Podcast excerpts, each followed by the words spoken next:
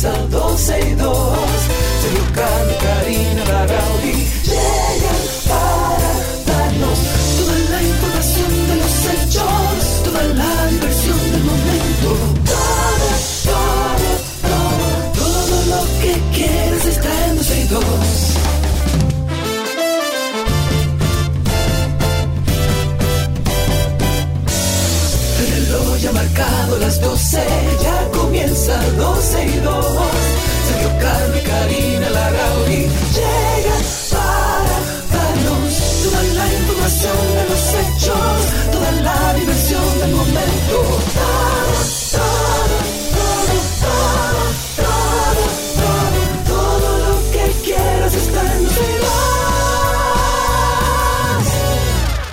Saludos, hoy es lunes, buenas tardes. No, no estoy muerto, así. estoy aquí vivo. Así. así. No, si habla así no te oigo. Si habla así no te oigo.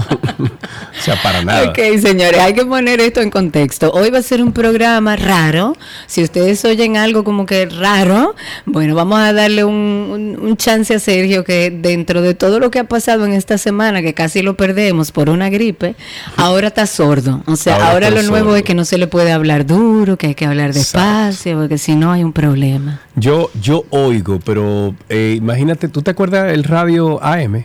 Claro. Ok, ¿tú te acuerdas cómo uno escuchaba el radio AM? Que era todo. Sí, que era así? como una lata. Como Bueno, así. entonces yo te estoy escuchando. Exacto, yo te estoy escuchando y escucho todo. Eh, imagínate del 1 al 10, yo te escucho al 0.8. Pero bueno, estamos aquí.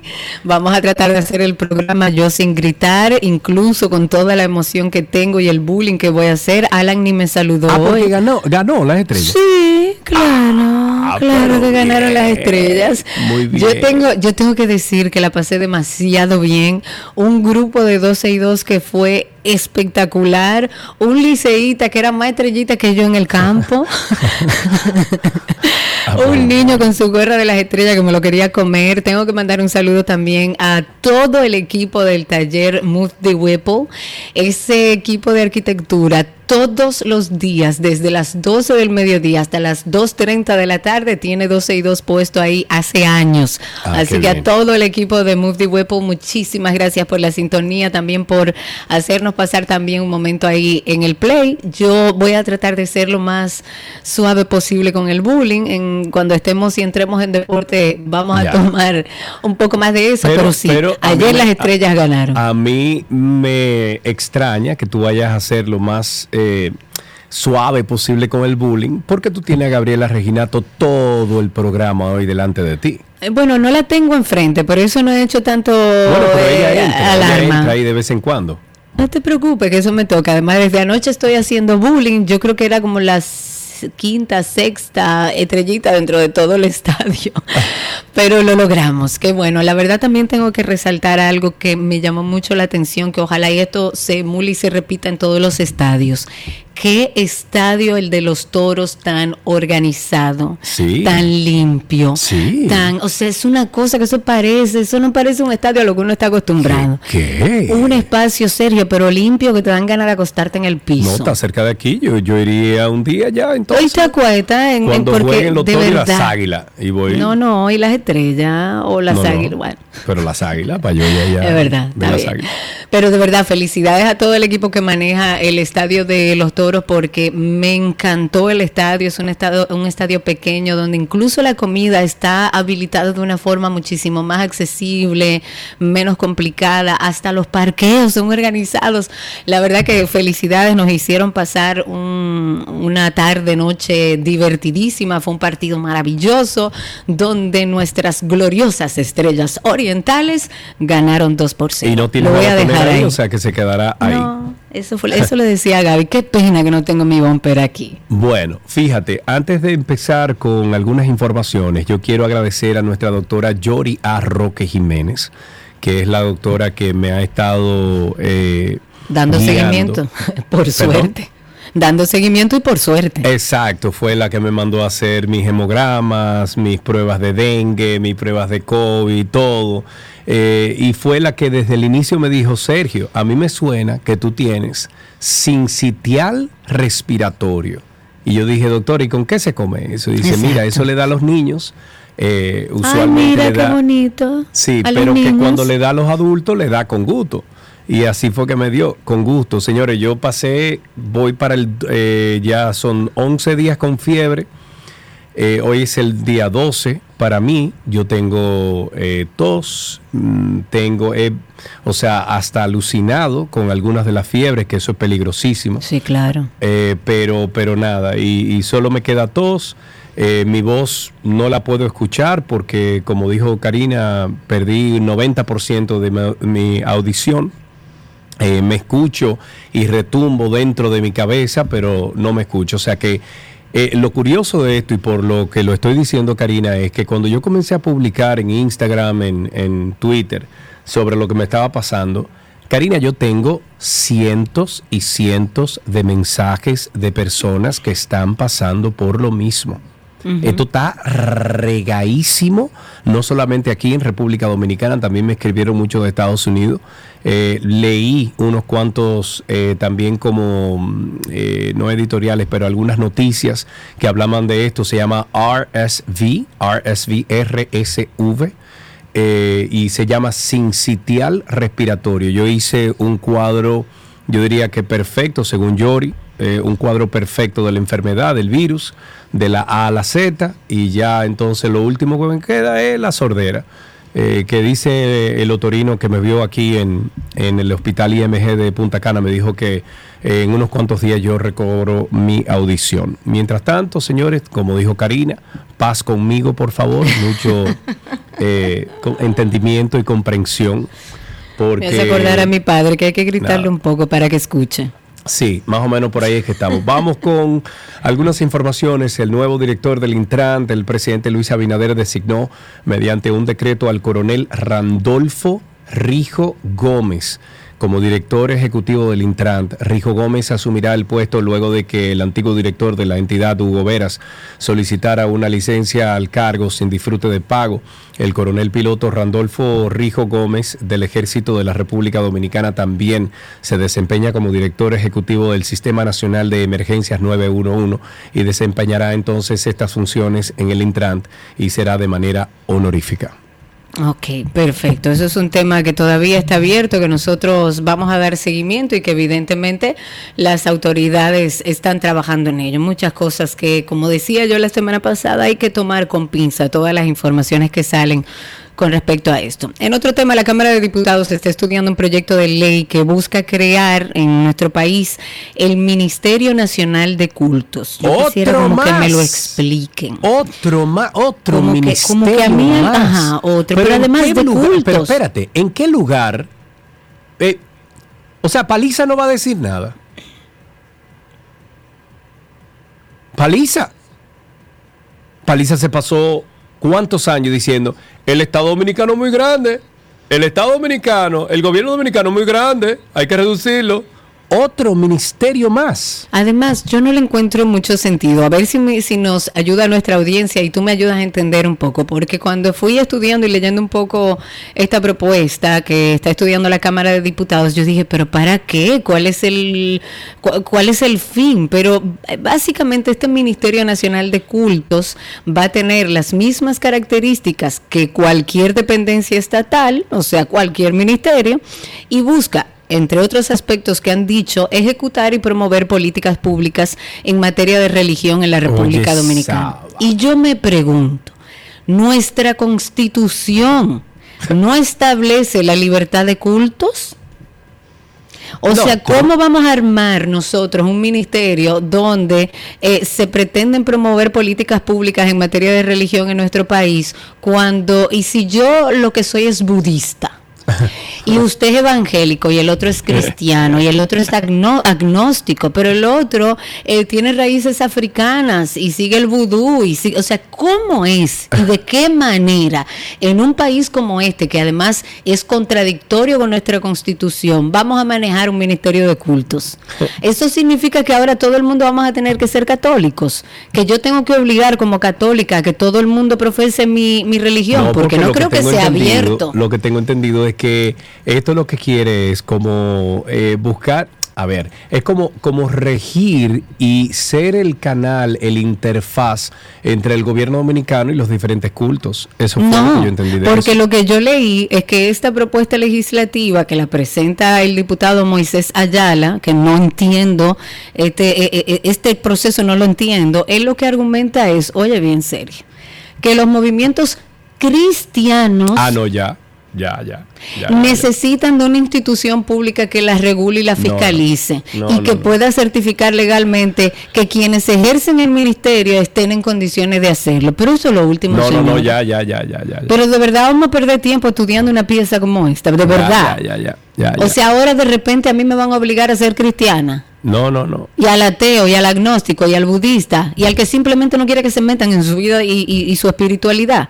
El nuevo Ministerio Nacional de Cultos que se está presentando sería, según este diputado, dirigido por un, eh, por un ministro designado por el presidente de la República, y al momento de posicionarlo, este, esta persona debe renunciar a los cargos que ejerce dentro de su concilio, en su orden religiosa, en su ministerio, en su cofraternidad, en su asociación religiosa, ya como usted quiera, además de tomar una licencia en el ejercicio de su obra pastoral. Esto es un soberano disparate de una de nuestras cámaras. Así es como yo lo veo. Yo lo veo igual entonces, ya considerando lo que acabas de decir. Seguimos con algunas informaciones iniciales aquí en 12 y 2. Nos vamos con la operación Colibrí el Ministerio Público solicitó que se declare de tramitación compleja esta operación Colibrí, así como la imposición de 18 meses de prisión preventiva contra todos los implicados en esta operación. De acuerdo con los detalles que forman parte de la solicitud de medida de coerción, las supuestas actividades fraudulentas en las que se especializaron los imputados de la operación Colibrí van desde haber falsificado actas de nacimiento, cédulas de identidad, títulos universitarios, universitarios, de propiedad, hasta licencias ¿Usted quiere ser médico? Tome. ¿Perdón? Usted quiere ser médico, tome. Exactamente, licencias de conducir, licencias para el porte de armas y otros documentos públicos. La formulación del caso concluyó 18 allanamientos, más de 20 fiscales del Ministerio Público y unos 200 agentes de la Policía Nacional. Se incautaron de, evidencias materiales, documentales. Eh, tienen, bueno, entre ellos un dispositivo electrónico que usaban para borrar de eh, datos originales de la Junta Central Electoral y el Ministerio Público para emitir títulos y cédulas a nombres de terceros y dentro de los acusados figuran empleados de la Junta y abogados. Sí, señor, eso lo habíamos incluso comentado. Se sigue ampliando esta investigación y sí, porque es que tiene que haber gente desde lo interno tratando de sacar esos documentos de ahí.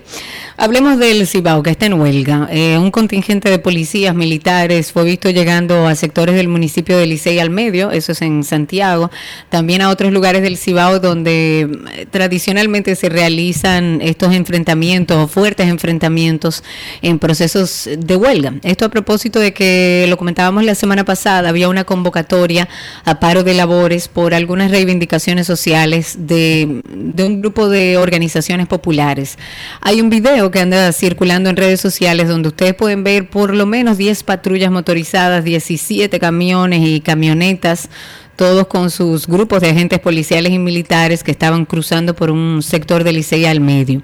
Este paro de labores está siendo convocado, eh, como les dije, por un grupo de organizaciones populares, específicamente del Cibao. Se había solicitado o se había propuesto para el día de hoy hasta las 6 eh, eh, de la mañana del martes, o sea, de mañana, en todos los pueblos que componen la región del Cibao.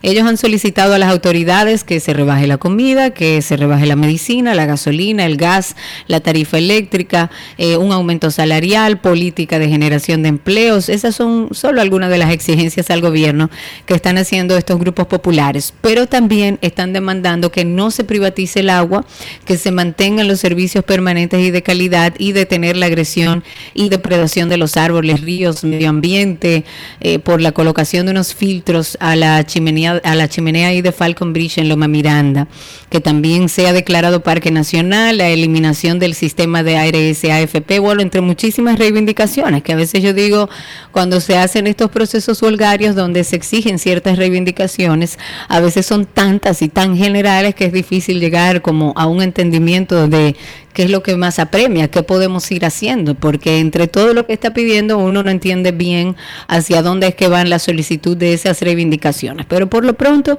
eh, ya sabemos que, está todo militarizado. El se saltó, fue. Por, eso te digo, o sea, están hablando de que le bajen la comida, le bajen la gasolina, el gas, que le bajen la luz, que le aumenten el sueldo, que generen una política de empleo. O sea, ya como que no, como que ya está todo mal. No, no, el Cibao se hartó y se fue a huelga. Eso es lo que está pasando. Mira, de acuerdo mm, al informe estadístico de Zonas Francas 2022, la República Dominicana registró 774 empresas en zonas francas durante el año pasado, de las cuales los renglones de servicio, tabaco, sus derivados, así como confecciones, eh, textiles, eh, representaron la mayor cantidad. Durante el fin de semana, el presidente Luis Abinader visitó la zona de Santiago, en donde fueron inauguradas cuatro empresas de zona franca. El mandatario resaltó durante el evento el impacto positivo del sector de zona franca eh, sus avances también, habló de los aportes a la economía dominicana, en empleos, en exportación y muchísimas cosas. Y recientemente también, Sergio, nos enteramos de que hay una iniciativa que está impulsada por el Ministerio de Industria y Comercio que está buscando conectar como a todos los sectores comerciales e industriales de nuestro país a través de un evento que pretende, como bien decías, impulsar más esta industria. Y para conocer hemos eh, solicitado a Johannes Kellner, él es viceministro de Zonas Francas y Regímenes Especiales, para que nos hable un poco de esto. Johannes, ¿cómo estás? Muy bien, muy bien. Gracias por invitarnos a este programa que sabemos que tiene un alcance muy importante en nuestro país y, la verdad que siempre he admirado mucho este programa. Ay, gracias, gracias Johan. Y, bueno, creo que las zonas francas eh, van muy bien, hay que destacar, ahora me preguntaba alguien aquí eh, de que, que se ve a veces como que los empleos son de baja calidad, pero tenemos un sector, por ejemplo, aquí se hacen, aquí están de las 30 empresas más grandes del mundo de productos médicos, de, de, equipos médicos. aquí eh, existen ocho instaladas con sus propias inversiones, o sea, no, no que le maquilan, no, con sus propias inversiones, como Baxter, Fresenius Cavi, Medtronic. Y además contamos con empresas de productos electrónicos de alto nivel, como el caso de Eaton, que tiene 5.000 empleos. Y, bueno, y también están la parte textil y la parte de tabaco y de servicios. Pero, pero es un sector que está muy diversificado, que está creciendo de manera importante. Ahora en septiembre tuvimos el mayor porcentaje de exportaciones. O sea que, que es algo que, que, está beneficiando mucho al país y tenemos buenos proyectos como el tema de los semiconductores que vengan aquí a República Dominicana. Y una cosa, hablaba yo antes de presentarte, Johan, que ustedes están tratando a través de un evento impulsar esta industria, dar a conocer de qué se trata, que la gente empiece a entender bien de qué se tratan las zonas francas y cuál es el impacto que tiene a nivel económico en nuestro país. Háblanos un poco de esta iniciativa. Mira, yo le vengo a hablar, a hablar de, del, del proyecto encadena.de, pero el encadenamiento productivo, que es eh, ha tomado una importancia eh, de, otro, de otro nivel después de la pandemia. Y, es parte de la razón que, existe en la industria y comercio y el, y el decreto eh, 688-20, en que las empresas, no solamente de zona franca, sino las empresas manufactureras del sector de República Dominicana se conecten y se encadenen. ¿Qué, es encadenarte? Bueno, que yo te provea servicio a ti, tú me proveas servicio a mí, que yo te venda producto eh, eh, de materia prima, que yo le venda producto terminado al otro y no tengamos necesariamente que importar de Asia o de otros lugares que al final ponen en riesgo eh, todo lo que es el supply chain, o sea, que las cosas lleguen a tiempo. Entonces, estamos haciendo este evento, pero no es solo para las zonas francas. Y es simple. A eso te iba a preguntar eh, si es para las zonas francas o es para ciudadanos en general. Es para todas las empresas, no ciudadanos, para las empresas que producen algo. Entonces, ¿cuál es la idea? Cuando yo estoy, eh, quiero hacer una venta o una compra, tengo que conectarme con la empresa, tengo que reunirme, tengo que hacer una reunión. Pero ustedes, que son los expertos, y la verdad que ahí merecen una estrella en tema virtualidad, saben que por la virtualidad es más fácil. y más eficiente. Entonces, este evento es 100% virtual.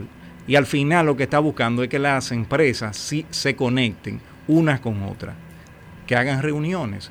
Yo me inscribo, digo yo produzco plástico, el otro dice, bueno, yo uso plástico y además produzco producto terminado en, eh, eh, envasado en plástico. Bueno, eh, después, cuando después que me inscriban, dos semanas antes de empezar el evento, la inteligencia artificial me va a decir, mira, reúnete con fulanito, a una cita con él virtual y llena tu agenda durante estos tres días y conéctate y haz negocio. Este es un, es un evento para hacer negocios unos con otros. 100% virtual, 100% gratuito.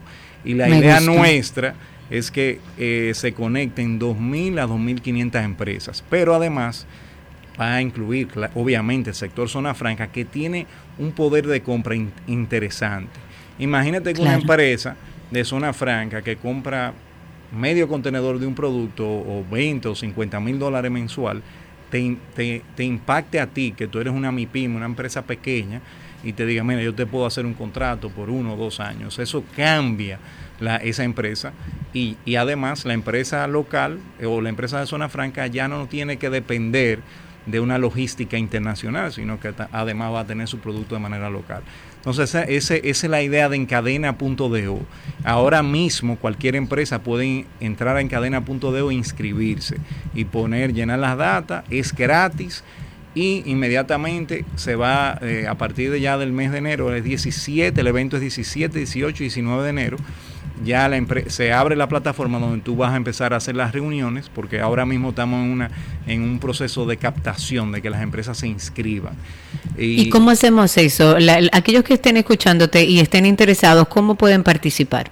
Es simplemente entrar en cadena.do, entrar al, clic de registro, iniciar con eh, poner tu data, si, mientras, si puedes poner ahí un espacio para poner, por ejemplo, lo que tú estás buscando en, en, este, en esta feria, lo que tú produces, lo que tú necesitas. Y además también poner tus links de página de internet o de Instagram, porque eh, eh, esta, esta plataforma toma un poco de la inteligencia artificial y te sugiere con quién reunirte. Entonces eso, eso es importante hacerlo. Por ejemplo, en el caso de ustedes, ustedes proveen servicios de telecomunicación. Bueno, quien estén buscando eso probablemente lo va a conectar con este tipo de servicio. Me encanta, la verdad es que me parece muy interesante este proyecto porque es como un gran evento de networking entre empresas que, que, se pueden ayudar y que se pueden dar soporte y crecer juntas, que lo único que hace falta es, bueno, conectarlos y me encanta el nombre de encadena.do. Esto se va a realizar para aquellos que estén interesados los días 17, 18 y 19 de enero del año que viene. Va a ser, tal como decía Johan, a través de una plataforma completamente virtual, van a participar muchos sectores productivos, ¿Cuál es la idea, Johan, o cuál es el, eh, digamos que el gol que ustedes tienen de conectar cuántas empresas? ¿Hacia dónde están nuestra orientados? Nuestra meta es, ya tenemos 300 empresas conectadas y nuestra meta es 2.000 a 2.500. Y la idea es también que van, van, van, a suceder conferencias internacionales. Por ejemplo, tenemos un experto de McKinsey que nos va a hablar de, de la importancia del encadenamiento productivo, pero a la, a la, vez vamos a tener temas objetivos como cómo exportar a Puerto Rico o cómo eh, eh, eh, tenemos, por ejemplo, el tema de cómo, cómo hecho en República Dominicana, cómo pongo el sello de hecho en República Dominicana en mi producto, que para mí es algo muy importante y fácil de hacer y que claro. Industria y Comercio en este caso tiene liderazgo en eso, Fantino, que es el viceministro que lidera esa área, va a exponer, qué sé yo, 30, 45 minutos. Nosotros tenemos como país invitado a Puerto Rico eh, y queremos que ellos le, puse la meta de 100 empresas puertorriqueñas, que en general es un mercado más eh, de comprar. Eh, es un mercado que generalmente compra más los productos dominicanos y es muy cercano y fácil logísticamente de lograr vender nuestro producto dominicano hacia Puerto Rico. Genial. Johans, muchísimas gracias por estar con nosotros aquí en 12 y 2. Una excelente conversación a nuestros amigos oyentes en cadena.do. En cadena.do eh, se realiza los días 17, 18 y 19 de enero del año 2024 a través de una plataforma eh, virtual donde participan más de 10 sectores productivos y se busca conectar más de 2.000 empresas. Vamos a finalizar esta primera parte introductoria de algunos temas, por ejemplo, el viceministro de Política Exterior Bilateral del Ministerio de Relaciones Exteriores, José Julio Gómez, dijo que se aplicarán consecuencias en el servicio exterior dominicano sin que nadie pueda impedirlo. El encargado de Política Exterior explicó que habrá consecuencias en el servicio exterior dominicano y que no habrá fuerza alguna que pueda impedir la aplicación del régimen de consecuencias. Dijo, y estoy citando, yo personalmente estoy comprometido con esto, comunicó el diplomático a través de una publicación de la cuenta de X. Además, Julio Gómez estableció que desde su posición como viceministro del cuerpo diplomático no sería cómplice de las irregularidades de los grandes intelectuales del servicio exterior. Él, él, dijo que el gran problema del país es el ocultamiento de las infracciones y aclaró que no hay forma de que siendo él viceministro pueda ser, eh, puedan ser tapadas las irregularidades de los grandes intelectuales del servicio exterior. No habrá vacas sagradas, terminará la complacencia. Eso es un mensaje. Ay, bueno, anuncian la construcción del primer vertipuerto para autogiros en la República Dominicana. Y usted se preguntará, ¿qué es eso? Bueno, ¿qué es eso? Exacto. La empresa española ELA Aviación anunció que dentro del plan de expansión internacional que ellos van a iniciar en los próximos meses, van a hacer la construcción de este primer vertipuerto para autogiros o girocopteros en la República Dominicana. Esto de acuerdo con la encargada de expansión internacional, la construcción de este vertipuerto se va a realizar en las antiguas instalaciones de Lidosa. De acuerdo con los expertos, este autogiro es una, una aeronave, para los que no sabían, muy versátil, dicen ellos que perfecta para vuelos turísticos, que también sirve para patrullaje aéreo, para uso privado, para uso gubernamental Dicen además que va a ser muy eficiente y económico usar y lo más importante que es muy segura y muy fácil de aprender a volar. Pero yo estoy viendo el busqué vertipuerto. Ajá. Eh, pero es una nave espacial que van a traer. Es como una nave espacial. Ay, seguimos inventando, está bien. Vamos a invitarles, señores, a todos ustedes a que pasen por Google y ahí usted ponga Karina y Sergio After Dark y usted disfrute de más de 100 episodios que hay para usted. Un tema del que se ha hablado mucho en las últimas semanas es un tema preocupante en crecimiento, que es el tema del bullying o acoso escolar. Vamos a partir de un punto importante, porque generalmente lo asociamos al colegio. Sin embargo, el bullying puede ocurrir en cualquier actividad extracurricular también, pero tendemos a pensar en el colegio porque es el espacio donde más tiempo pasa mi hijo mi hija. Esta moneda, digamos que tiene dos caras, porque hablamos del niño que recibe el bullying, pero también el que hace bullying está gritando algo otro niño que está buscando atención. Las recomendaciones que tengamos conversaciones sanas con nuestros hijos. Tenemos que tener un espacio de confianza, diálogo abierto. Que lo fortalezcan como humanos íntegros. Donde mi hijo se sienta la posibilidad de acercarse y manifestarme cualquier inquietud y saber que yo como mamá o papá voy a estar disponible. Y que tenga la confianza de contarnos lo que le suceda. Karina y Sergio, After Dark. Karina y Sergio After Dark en todas las plataformas de podcast. Nos buscan en Google como Karina Larrauri Podcast o Sergio Carlo Podcast o sencillamente usted pone Karina y Sergio After Dark. Todo, todo, todo, todo lo que quieres está en dos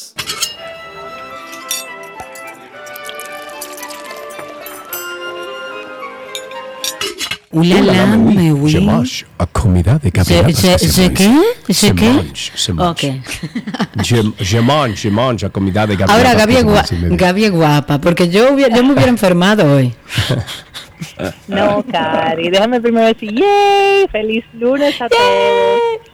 Sí, lo que pasa es que uno humilde, porque fíjate, eh, somos tan, tan chéveres estos equipos que nosotros le ganamos el sábado, que conste en acta, en San Pedro, y le dejamos que ganaran aquí en. Romana su casa, claro. Pero qué bien que la pasamos. Ya había dicho al inicio del programa, Gaby, que independientemente de que eso es parte del deporte y que el que gana es el que goza, qué bien que la pasamos. Qué buena noche con parte de los oyentes de 12 y 2. Eh, el liceísta que estaba atrás de nosotros, que, que era más estrellita que yo anoche, fue una cosa espectacular.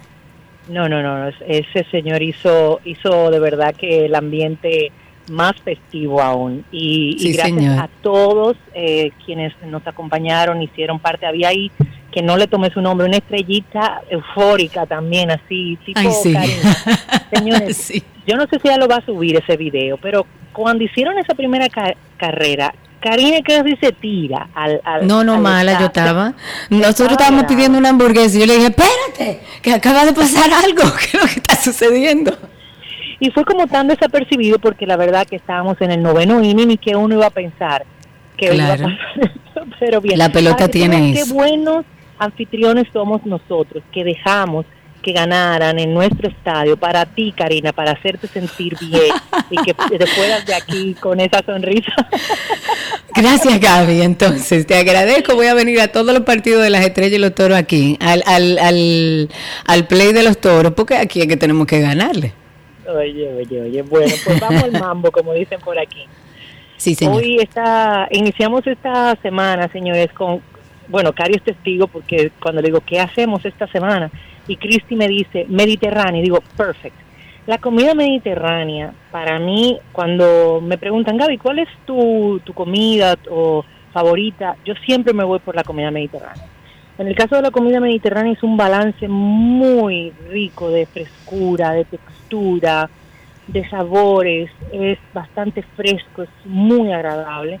Y vamos a, notar la presencia de legumbres, verduras, eh, vegetales frescos, inclusive hasta de estación. Vamos a ver más pescados y carnes blancas que carnes rojas y donde el aceite de oliva siempre va a estar presente. Otra de las características también es el uso de la parte láctea dentro de los quesos, sobre todo la parte feta, porque cuando hablamos comida mediterránea siempre nos enfocamos como Grecia e Italia, pero es toda Sí. esa parte, toda esa costa que forma parte del Mediterráneo, en donde vamos a encontrar una variedad de vegetales que nos permiten jugar con esa imaginación y que nos van a hacer, que son los protagonistas de los sabores característicos de esta deliciosa comida. Eh, también si nos vamos por ese lado, es muy famosa la parte de la dieta mediterránea y es famosa justamente Ah, sí. por las características que inicialmente te, te mencioné y cae muy bien al estómago, es bastante ligera y demás. Entonces, ya saben que vamos a estar compartiendo con ustedes en esta semana estas recetas. Si ustedes tienen algunas que quieran compartir con nosotros, por favor, a través de nuestras cuentas, pueden hacerlo y con muchísimo gusto también compartimos con el resto de nuestros oyentes. En el caso del día de hoy, vamos a hacer una ensalada mediterránea de garbanzos, en la cual usted le puede poner un extra de proteína, eh, ya sea con sardinas, con salmón, con pescado eh, blanco. eh, queda deliciosa y es muy agradable. Puede cambiar los garbanzos por alubias, que también le va súper rico. Puede cambiarlo por habas o abones, que son riquísimos. O sea, a mí me fascina esa, esa combinación y la base siempre será igual. Y como te decía, agregarle unas sardinillas, agregarle un atún, un salmón, eh, va perfecto. Necesitamos en este caso dos latas de 16 onzas de, de garbanzos, que la vamos a tener drenadas. Recuerden que con el agua de garbanzo se pueden hacer muchas cosas, no la boten. Y para eso pueden visitar la página de 12 y 2 y mi página que van a encontrar también ahí recetas con el agua de garbanzo. Dos tomates cortados en cubos, preferiblemente sin semilla. También puede utilizar los tomates tipo cherry, cortados en dos. A esto le puede dejar la semilla. Un tercio de taza de aceite de oliva, media taza de queso feta desmenuzado. Si quiere un poco más, bienvenido. Media taza de aceitunas calamatas picadas, un cuarto de taza de perejil liso picadito, un cuarto de taza de menta fresca, también picada, tres cucharadas de vinagre de manzana, eh, que puede cambiar también por un vinagre de estragón, que le va espectacular, puede ser también vinagre blanco. Eh, no me iría tanto por el vinagre balsámico, pero ya si no tiene otra opción, perfectamente lo puede utilizar. Una cucharadita de hojuelas de pimienta de cayena para darle como un toquecito picante y sal y pimienta al gusto. La, la pimienta de cayena es opcional, por si acaso. Ya teniendo los garbanzos drenados, los vamos a mezclar con los tomates picados, las aceitunas, el perejil y la menta. Entonces, aparte, vamos a mezclar el vinagre con las hojuelas de cayena y dejamos como macerar por un minuto aproximadamente. y luego eso se lo vamos a incorporar a la parte de los garbanzos. Le damos un toque de sal y pimienta al gusto y luego vamos entonces a agregar el aceite de oliva y volvemos a mezclar. Incorporamos Ok. la mitad del queso feta, vamos a mover suavemente y al momento de servir usted va a agregar el resto del queso feta. Si no la va a servir de una vez, les recomiendo que la lleve a nevera para que esté fresquita y, y media frita cuando la vaya a servir. Y si va a incorporar cualquier otro tipo de proteína, lo hace junto con la mitad del queso feta. O puede ser también aparte, pero la combinación es muy agradable. Y ya al momento de servir, le, le terminas de agregar el resto del queso feta y si deseas, para tener una frescura en hierbas, un poco más de perejil, un poco más de menta picada y voilà. Ahí tienen otra receta. Iniciamos esta semana de comida mediterránea. Que tal como dijo Gaby, si ustedes tienen alguna que quieran compartir con nosotros, bienvenida sea. Pueden entrar en nuestra página 12y2.com y pueden también a través de, la, de los mensajes directos, tanto de la cuenta de Gaby como de 12y2 en Instagram, enviarlo. Y si no, recuerden 12y2.com, ahí están siempre las recetas de Gaby. Gracias, Gaby. Un beso enorme, te veo en breve. Chao, chao. Aquí nos vemos, porque es bueno que ustedes sepan que yo estoy en la oficina de Gaby, Gaby sale y está haciendo desde afuera a nuestra querida Gaby y cerremos el teléfono. Gracias Gaby, un beso grande y bueno, ya regresamos Espérate, con el espérate, resto del espérate, contenido. espérate. ¿Qué Antes de despedir, pasó? antes de despedir, Ajá. estamos esperando la llamada de un niño o una niña. 829-236-9856. 829-236-9856. Ahora sí, despide. Ahora sí, hasta aquí nuestra receta del día. Todo, todo, todo, todo lo que quieres está en 12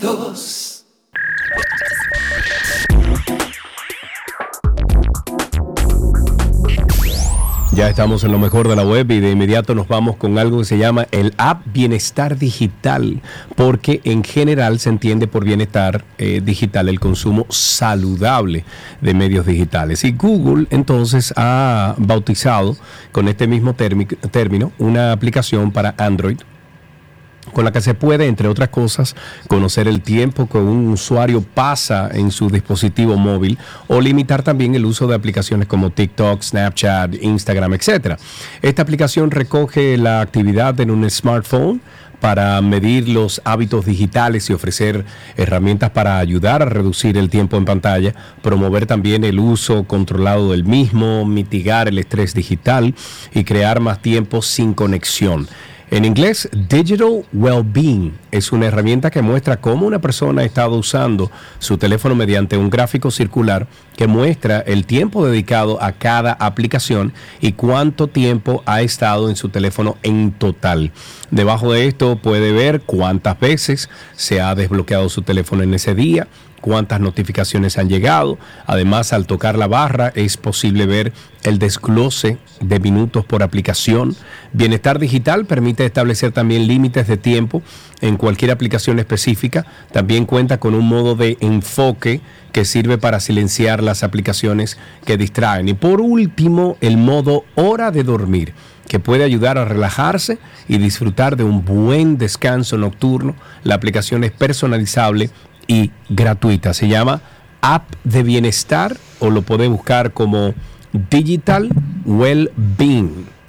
Ok, si nos vamos a Waze, ahora ha lanzado una función de seguridad muy interesante que integra el historial de accidentes en Google. ¿Esto qué va a hacer? Que va a notificar cuando un usuario pase por una vía que es propensa a generar, a generar accidentes. Que me imagino que la de Punta Cana, y Sergio argumentaría sobre eso, va a ser una de las vías que siempre te va a dar una alerta. Mira, Claro. aquí hay muchos accidentes. Claro.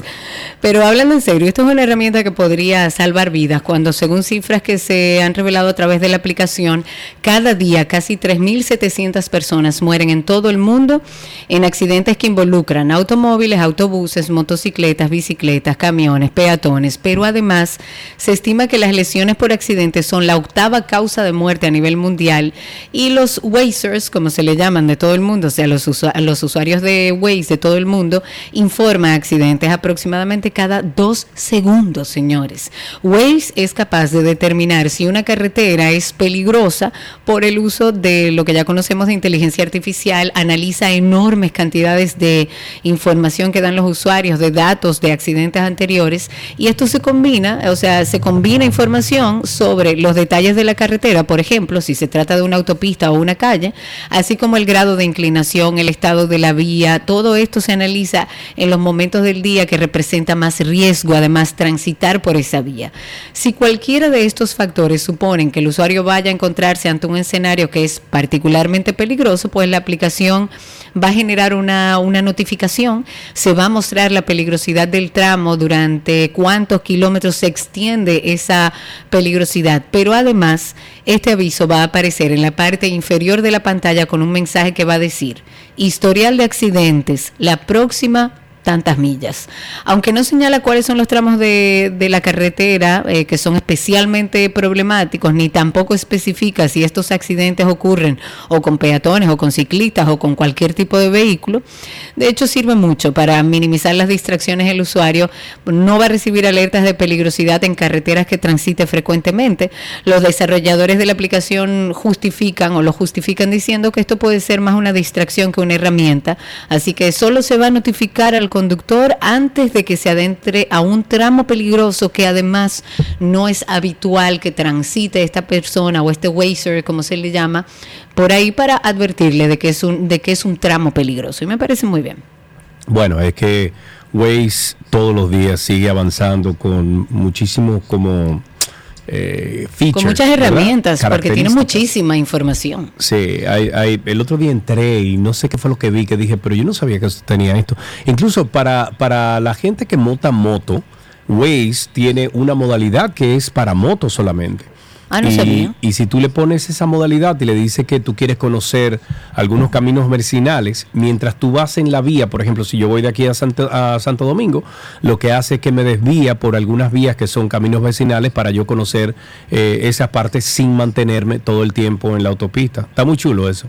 Sí, sí, sí, la verdad que Waze tiene un potencial de crecimiento enorme. Lo que yo nunca he entendido, por ejemplo, cuando tú das, cuando tú dices, cuando él te pregunta, ¿está el policía ahí todavía? ¿Está el vehículo a la Ajá. izquierda que tú tienes que darle la información? Tú vas acumulando puntos que yo no sé para qué se usan. No, ¿Para qué tú acumulas puntos en Waze? No sé, pero yo soy en Waze, yo soy rey, bla, bla, bla, bla, bla, bla. porque yo tengo Waze desde Yo el también. año 2007, 2008, por ahí.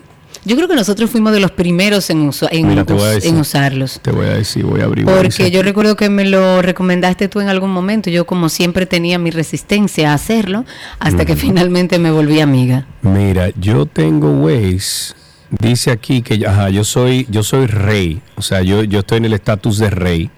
Yo tengo 174.763 puntos y dice que yo comencé Waze hace 12 años. Si nos vamos 12 años, ah, pero más, eh, 13, 12, o- no, per- eh, perdón, eh, estamos 23.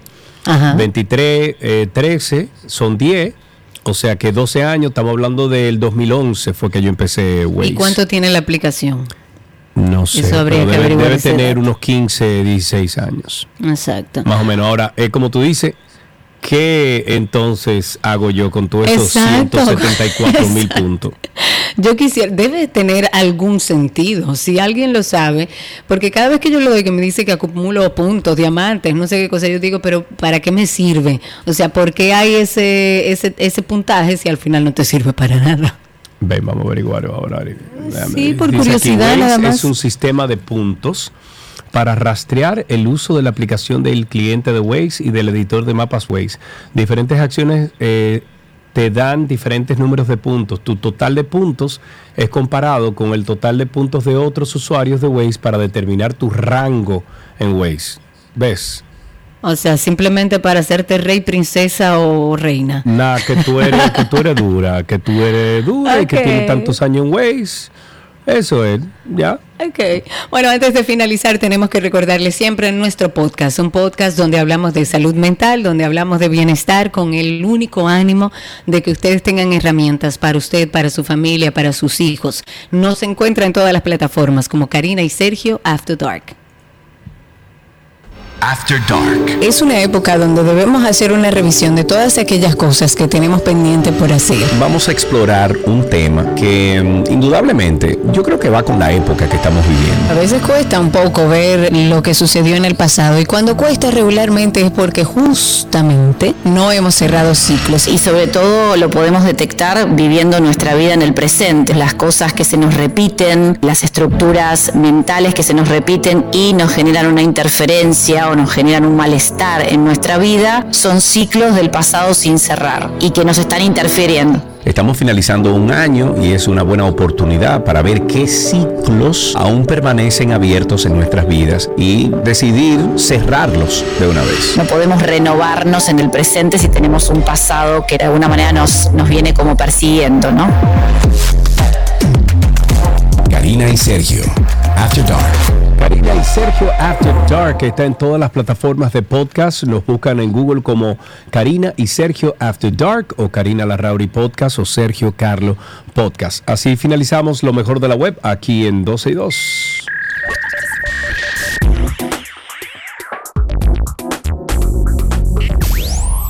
Todo lo que quieres está en 12 y 2.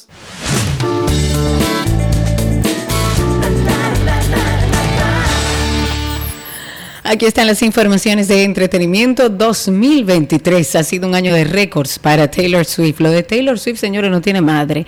Ahora lo empieza a cerrar con un reconocimiento de Apple Music que la ha nombrado como la artista del año. Y según los datos de la plataforma de música, en los primeros 10 meses de este año, 65 de sus canciones han ingresado en la lista de Global Daily Top 100 de la aplicación, siendo la única artista en lograr esto en un lapso de tiempo muy corto. Un ejemplo de este fenómeno que generó en el 2023 fue el evento Eras, en el que se revivieron ahí canciones de su pasado, se convirtieron en tendencia y en la aplicación los oyentes pueden encontrar una variedad de programación de radio que celebra las dos décadas de álbumes de esta artista, así como entrevistas, colecciones de álbumes, listas de reproducción que muestran ese viaje de estos últimos 10 meses.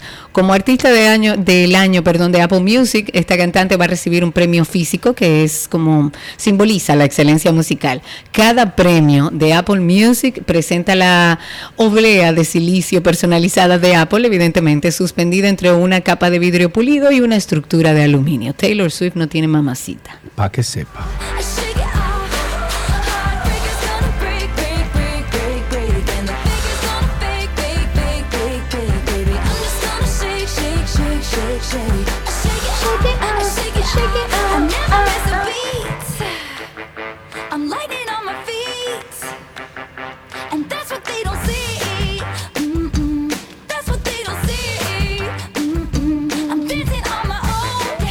Sí, sí, y suena bien, eso es lo grande. Sí, el hombre. Ministerio Público de Venezuela ordenó reabrir la investigación por la muerte del cantante de rap eh, y hip hop venezolano Tyrone José González, conocido como Cancerbero, quien falleció en el 2015 tras una caída, eh, bueno, que medios locales atribuyeron a un suicidio. En su cuenta de X, antes Twitter, el fiscal a cargo del caso dijo que designó a la Fiscalía 85 Nacional para reabrir el caso del icónico artista, recientemente reconocido por la revista Rolling Stones como uno de los mejores raperos en español. El fiscal recordó que recientemente el Ministerio Público solicitó no concluir el caso de la muerte del cantante y aseguró que la orden que de, de reabrirlo responde al clamor de familiares y amigos. Yo siempre me he preguntado, cuando abren un caso como este, o sea, Reabren en este caso. Sí, reabren un caso como este. O sea, ¿qué, ¿cuál es el fin al final? Bueno, tratar de llegar a la verdad de lo que sucedió. Ok. pensando en ti. Sí, sí. Ninguna herida sana sin cicatriz.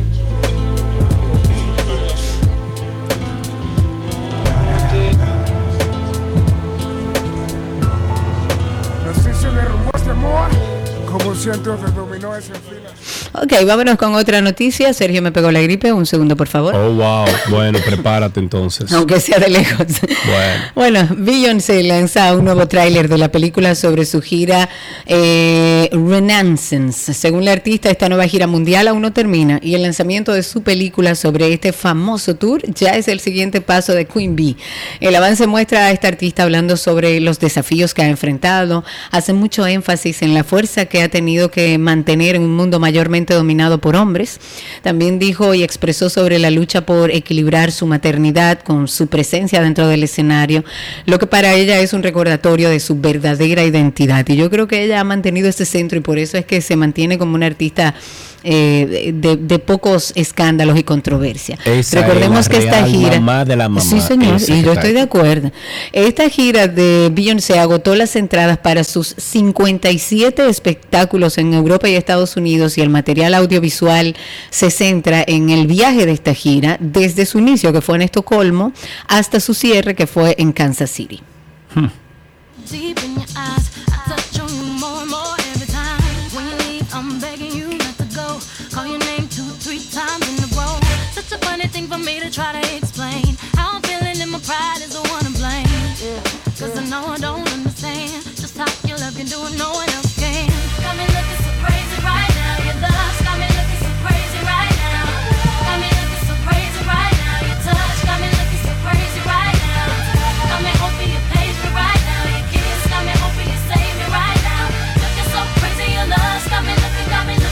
Vamos, suéltalo.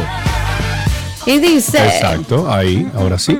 Ok, para finalizar entonces, eh, tengo aquí que James L. Brooks, co-creador y productor de Los Simpson, confirmó que Homero Simpson seguirá estrangulando a Bart en la serie animada. Dios mío, pero eso lo habían quitado y qué fue.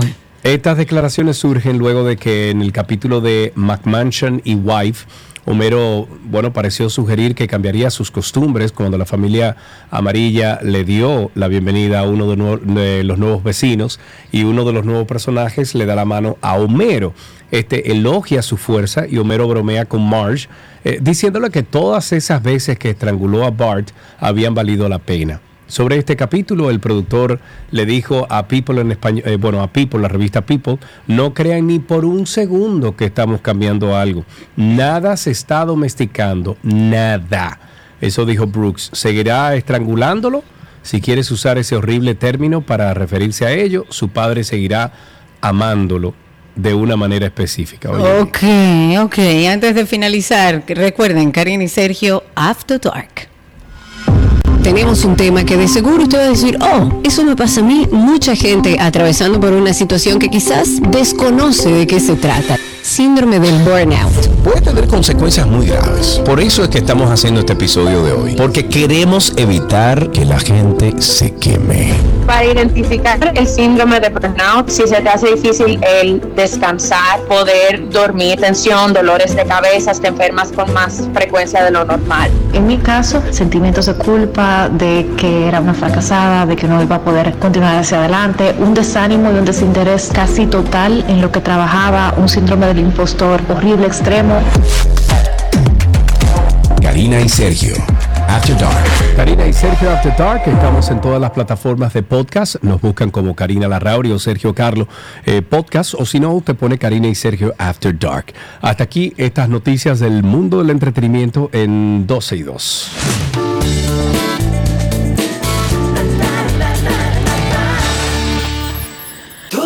Lo que quieres está en 12 y 2.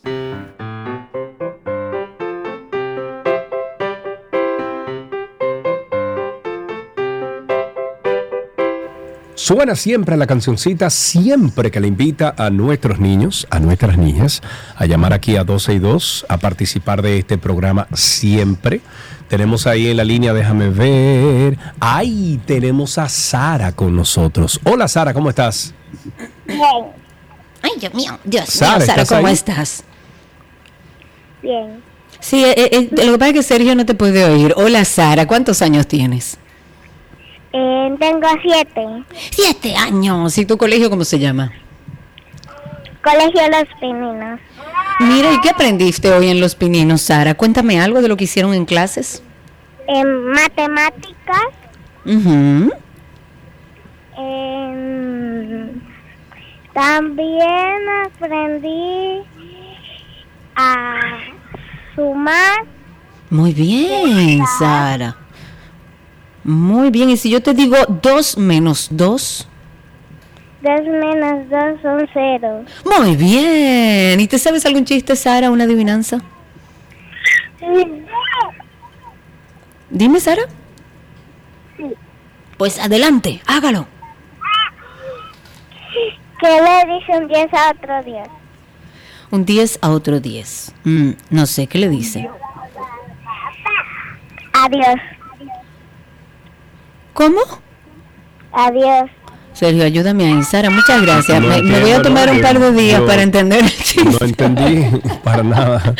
Gracias, Sara. Un besito para ti. Aquí igual tenemos regalitos para ti. ¿En qué aprendiste hoy?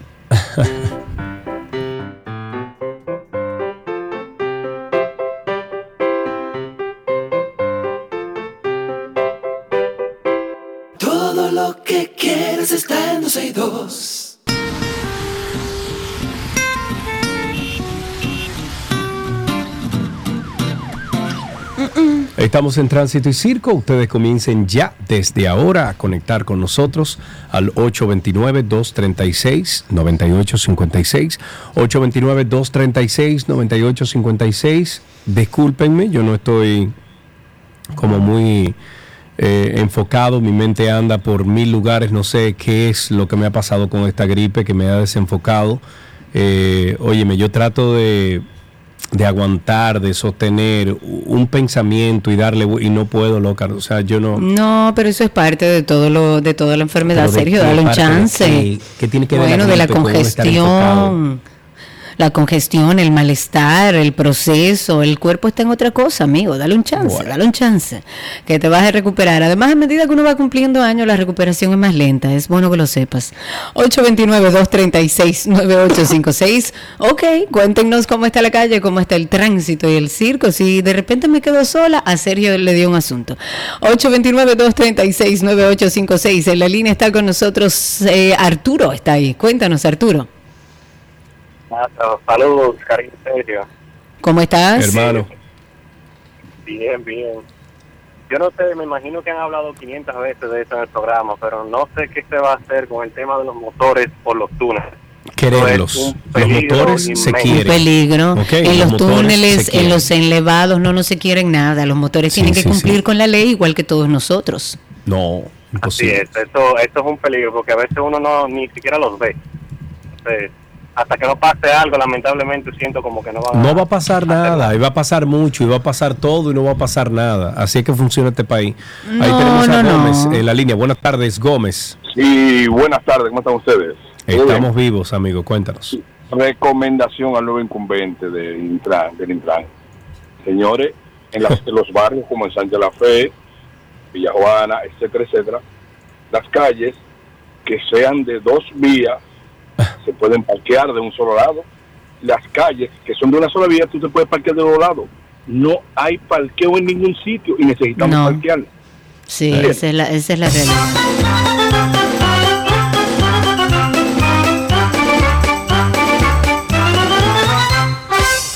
$829-236-9856. Una vez más agradecer al grupo de nuestra comunidad que se hizo cita con nosotros en el Play de los Toros en La Romana. Qué bien la pasamos, qué buen momento. Me encantó ver ahí primero estrellita, eh, estrellita, pero de verdad de nacimiento, y otros que estaban ahí, aunque eran liceíta, aguilucho, pero estaban apoyando o a las estrellas o a los toros. Es evidente que había más de los toros apoyando que de las estrellas, pero ayer ganamos y qué bien, qué bien que la pasamos. 829-236-9856. Quiero mandar un saludo muy especial porque quedé de hacerlo a la 1 y 30 a propósito de nuestro viaje aquí a la Romana. Saludar a la niña Ani, que siempre escucha el programa, que siempre está en sintonía con nosotros más o menos a esta hora. Ani, desde aquí, un beso enorme para ti.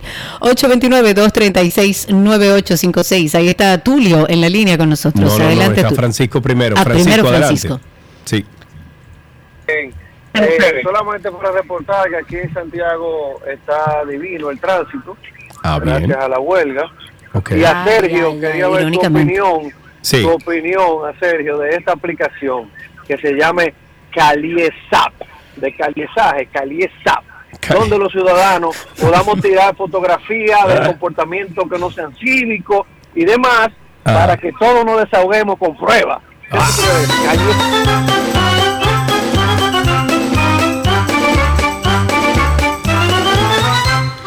Tulio está en la línea. Buenas tardes, Tulio. Adelante. Pero tú eres el otro, yo soy Francisco. Ah, tú eres Ahora Francisco. sí. Perdón, adelante, Francisco. Ahora sí, así. Tengo cuerda, tengo cuerda, una vagabundería. ¿Pero Ay, qué es? ¿Por qué? ¿Tú puedes creer que ahora tenemos bucones en los parqueos del, del aeropuerto? No, imposible. No puede ser, señor. Ah, pero pues bucón qué, pero ese parque usted lo paga para qué el bucón, pero para hacer qué, ofreciéndole qué. Así mismo, oh, yo llego, mi esposa llega de viaje, yo la paso a recoger como se debe recoger, parqueo mi carro. Cuando nos estamos acercando al carro, viene dos personas con su carnet documentado, que yo cuánto, y yo, y esta gente, ¿en qué lo ayudamos? ¿En qué lo ayudamos? Pero espérense, espérense, ¿qué, ¿de qué usted me está hablando? Sí, sí, sí, venga, para ayudarlo con la maleta, que si yo cuánto. Pero espérense, señor, yo no necesito que me ayude con la maleta. No, no, venga, venga. Al final, claro está, me subieron la maleta. Pero le di- digo yo, ¿y esta gente? Me acerco a donde uno de los seguridad y digo, señor, ¿y esta gente quién son? Ah, esos son unos ayudantes que están autorizados a estar aquí en el parqueo. Yo, Ay, pero Dios eso no mío. es posible. No. ¿Cómo te van a permitir que gente se acerque a ti? Porque tú sabes si eso es lo que van a llamar más para adelante, avisar que, tú- que te van a robar, que Ay, te ven lo ay, que ay, tú estás ay, ay. montando. Es una vagabundería de la, de, de la, de la administración del aeropuerto. Para No, que no, sea. no, no, no. Así es.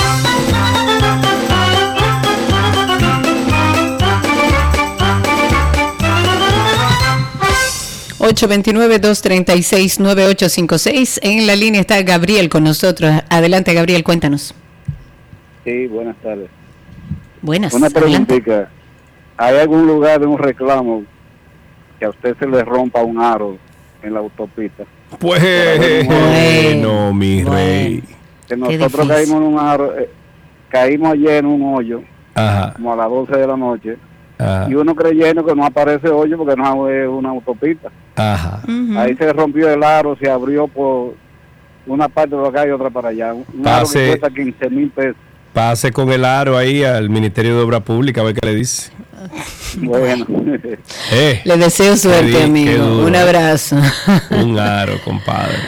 Bueno, dentro de las cosas que tenemos que comentar, hay comunitarios y comerciantes de San Antonio de Guerra, eso es en el municipio de Santo Domingo Este, que están protestando en busca de soluciones al alto costo de las tarifas de la energía eléctrica.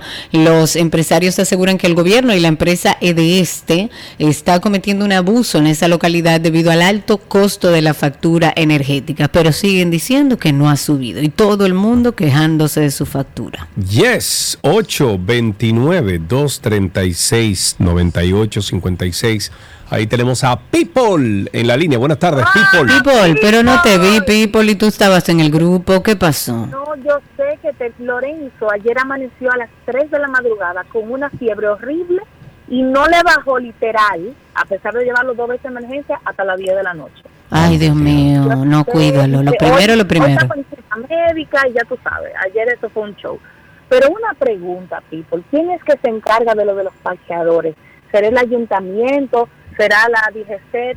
Porque yo te soy sincera, yo hasta miedo tengo Claro. acercarme a las clínicas. Ayer estaba llevando a Lorenzo a una emergencia, gracias a Dios. Eh, ahora en Naco hicieron un parqueo, pero los domingos está cerrado.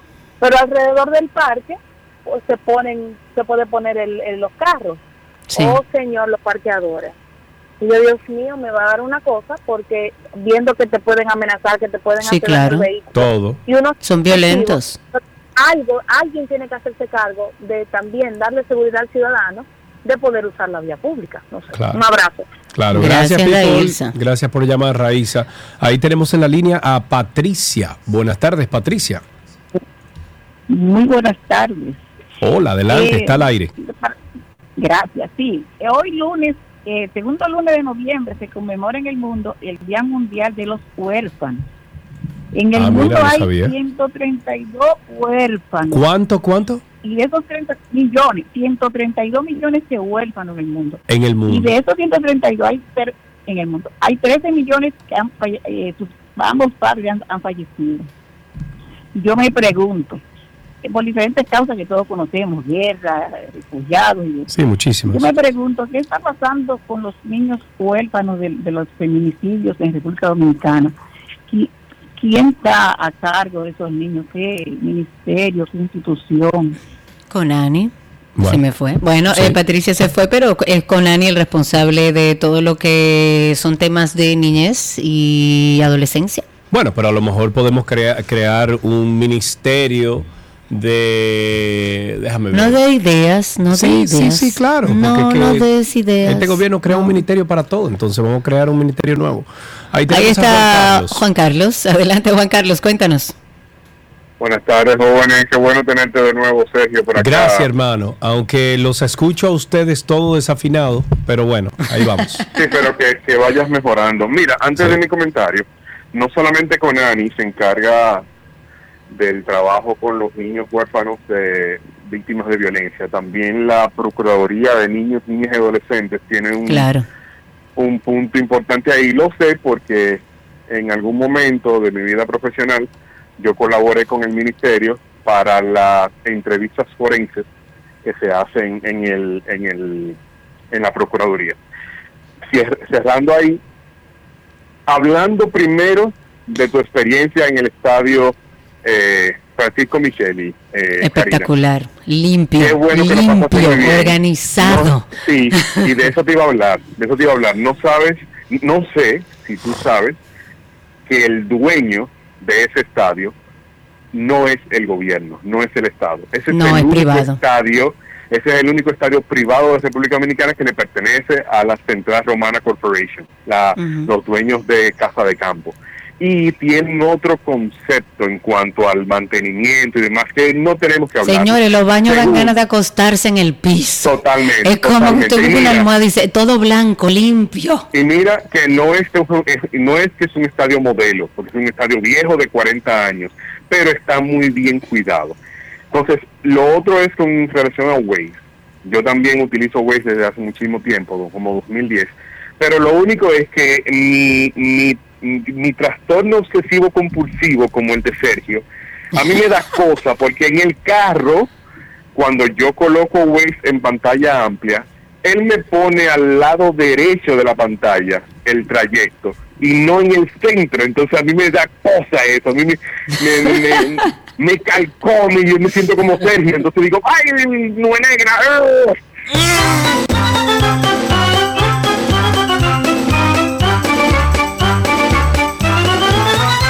Ahí tenemos a Luis en la línea. Buenas tardes, Luis, adelante. Saludos, muy buenas, Sergio. Mira, me alegro que vuelva Nube Negra. Yo sabía Gracias, que la hermano. y el sol iba a poner Un pedazo contigo, ¿eh? quedé, un pedazo de mí quedó. No, no, usted te entero. Vamos para adelante. Eh, Karina, felicidades por tu viaje. Se dio bien, no pude ir. Gracias, mi amor, debiste Resume venir. rápido de todo lo que han dicho. Yo pensaba que venía con algo importante, pero la gente me ganó. El ministerio que mencioné al principio del programa deben de cambiarlo al ministerio del parqueo. Y creo que le generaría más. Claro, más beneficios, señores. Vamos a dedicarnos a cosas que generen control. soluciones, no privaciones de libertades a los ciudadanos. Por Dios, no se meta en la religión de los ciudadanos, que nuestra eh, constitución es laica. ¿Para qué usted va a armar un, un- un- ministerio de culto del cristiano? O sea, todos los demás no existen en el país. Búsqueda. Exacto, muchas gracias por su llamada, un abrazo. Serio, dime de los escáneres. Eh, ¿Tú has oído algo que... De los escáneres. Ajá, porque ¿Qué si no te hablo.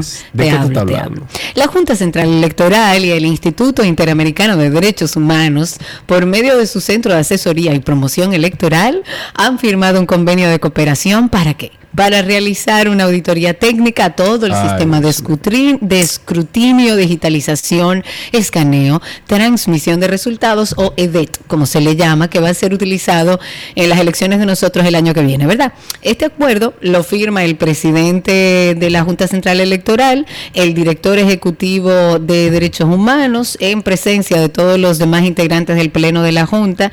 También estuvo ahí el secretario general. Bueno, es un grupo de personas de entidades que firman este convenio para, bueno, tratar de asegurar que las elecciones que vienen por ahí, todos los resultados sean lo más diáfano posible. Sí, cómo no. Seguimos tomando llamadas al 829-236-9856. 829-236-9856. Nuestro teléfono aquí en 262. Estamos todavía eh, en tránsito y circo. Todavía queda, bueno, mucho espacio para que usted llame y se queje de cualquier cosa que usted quiere quejarse. No, 829. diga algo bueno también, no seas Nah, así. que algo bueno del día. Eh, Siempre algo bueno. Hablemos un poco del DGCET. El general Francisco Osoria de la Cruz, que es el nuevo director de la DGCET, ha dicho que su objetivo principal durante su gestión va a ser mejorar la seguridad vial, reducir los accidentes de tránsito y garantizar el cumplimiento de las normas. Que ojalá dentro de ese compromiso que dice tener el general y dentro de la garantía del cumplimiento de las normas se entienda que todos tenemos que someternos a la ley de tránsito, no solamente una parte de los que andamos en la calle manejando. Él quiere proporcionar, según sus propias palabras, un ambiente seguro para todos los ciudadanos, lo que significa, y esperamos nosotros que ese compromiso vaya alineado con la ley de tránsito que establece que todos tenemos que cumplirla. Eso implica a los motores, a los vehículos pesados y a los carros públicos. Ojalá y sea así. Ahí tenemos a Raúl en la línea. Buenas tardes. Raúl, ¿cómo está usted, caballero? Buenas tardes, Sergio. Me alegra escucharte. Bueno, yo no ¿qué sé cómo me oigo, pero porque estoy, solamente puedo escuchar un 10% de, de, de, de Ah, mi capacidad auditiva, pero nada, aquí estamos. Ah, pues tú podías estar en un ambiente donde haya reggaetón puesto, no te va a no te Y no me va a afectar, eso mismo estaba, estaba diciendo yo ayer. Miren que hablando un poco sí de todo, eh, el tránsito expreso, eso, ese, ese informe hay que actualizarlo, ese es el mismo reporte. Y, yo tuve que dar un tapón el miércoles, ese fue el mismo reporte del miércoles. pasado. No me Atención al tráfico Así- expreso, que sí, tiene, tiene como más de una semana con el mismo reporte y yo ve acá, pero es que estaba esto del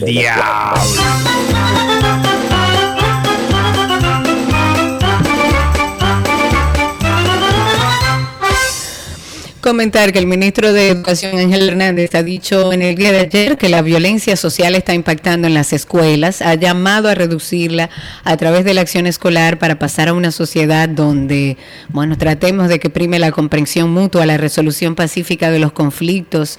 Eso se enseña desde el colegio, eso se eh, forma y se moldea a través de la educación familiar. Lamentablemente vivimos en un país donde esto es un gran reto, donde hemos visto cómo la violencia y la agresividad ha crecido en la juventud, en la sociedad en general. Y esto tiene varias aristas.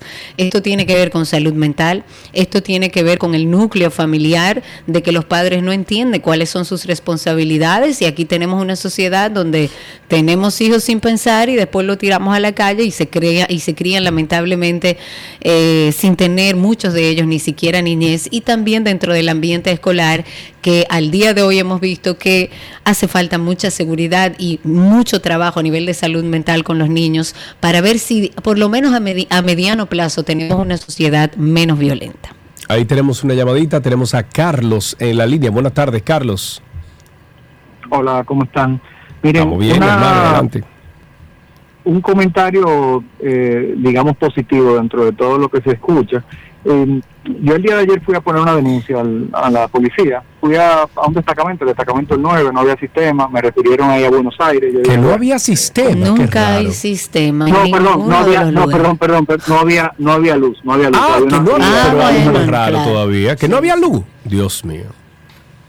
Ya, vamos a la parte positiva, Sergio. Que Exacto. ahí. Ok, está bien, está bien, sigue, me, me- me refirieron a Buenos Aires y cuando digo, bueno, yo digo, tremenda lucha. Para mi sorpresa, señores, el trato, eh, de hecho menciono a la persona que me atendió, el agente Oliver de la Cruz, un trato que como cualquier oficina privada, luego de ahí eh, fue por un, un asalto, un asalto no, un robo. En Piantini me refirieron, me dijeron, mira, te recibo la denuncia, pero debes de llevarla para procesarla a la Gasset.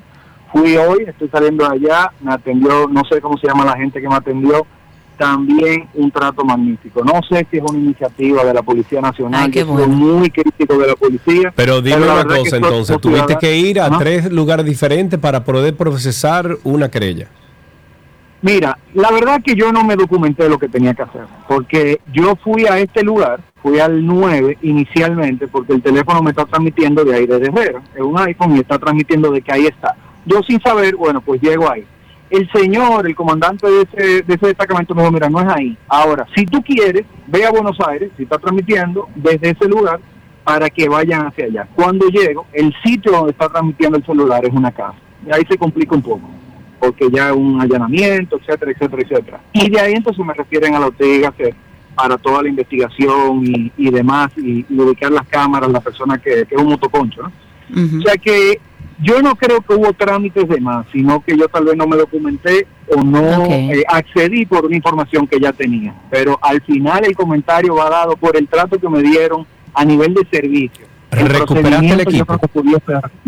no, pues eso fue el, fue el viernes que me, me lo quitaron y, y recién acabo de poner la, la, ya la segunda denuncia, por decirlo así, que es la orden de buscar en las cámaras y ubicar la persona. O en su defecto, ir donde está transmitiendo para, para poder, no sé si hacer un Yo allanamiento. tengo un tigre que por o- 5 mil pesos hace rato tuviese conseguido eso. Mira, muchacho, hazme el Claro, favor. Gracias es que por la- tu la llamada. no No, funciona, no, no, Karina, o sea, Eso no es verdad, tampoco Ca- sirve, Karina, no se puede hace ir hacia el mismo viernes, él va donde el tigre le dice, toma los 5 mil. Y él llega allá con un policía que eh, está a lo mejor fuera de su servicio, llega allá y le dice, búscame el celular, venga, tráigalo, aquí está, tome, está, ya, full.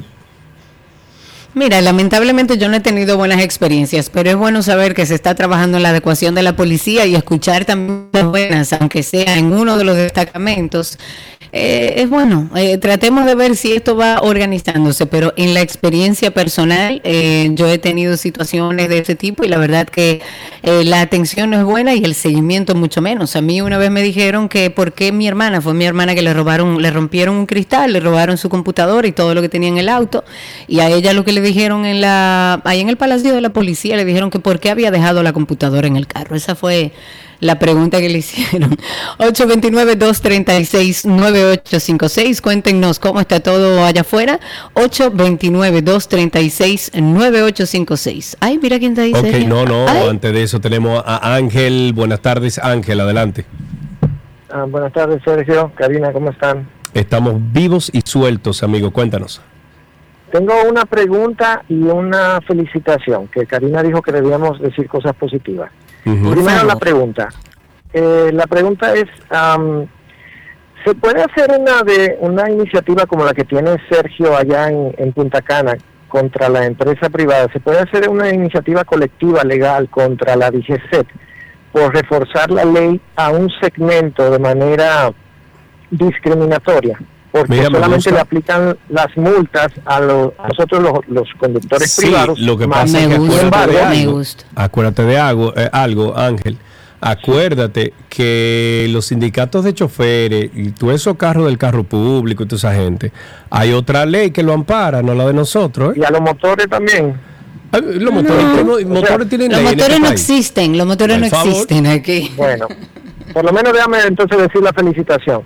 Quiero felicitar de manera efusiva al Ministerio de Obras Públicas que ha decidido al mediodía comenzar a pavimentar la salida de la Luperón hacia la Kennedy y el tapón llega llega casi a Jumbo.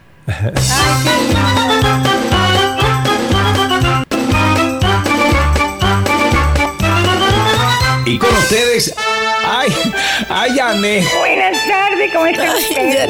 Incluso estaba lleno de mao mao. Ay, Yané. Con mucho oficio en mi casa, pero bastante oficio. Porque no es Marilyn, es Marilón.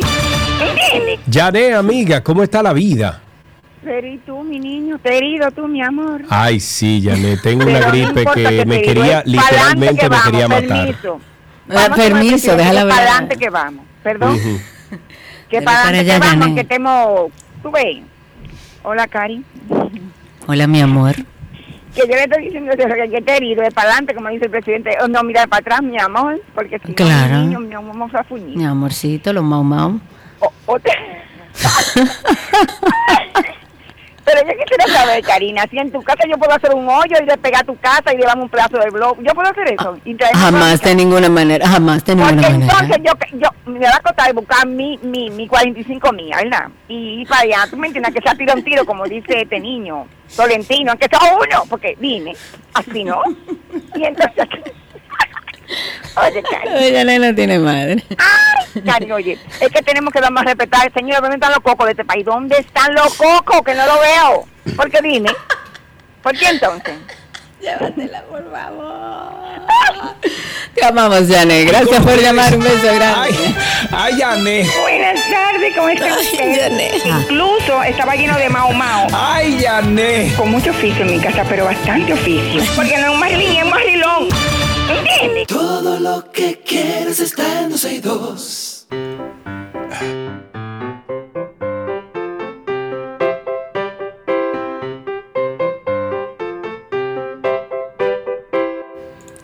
Estamos en nuestro segmento de qué aprendiste hoy y siempre queremos hablar con nuestros pequeños oyentes. Ahí tenemos a Cris. Hola Cris, tocaya de nuestra productora. ¿Cómo estás? Bien, Qué bueno. ¿Y cuántos años tienes?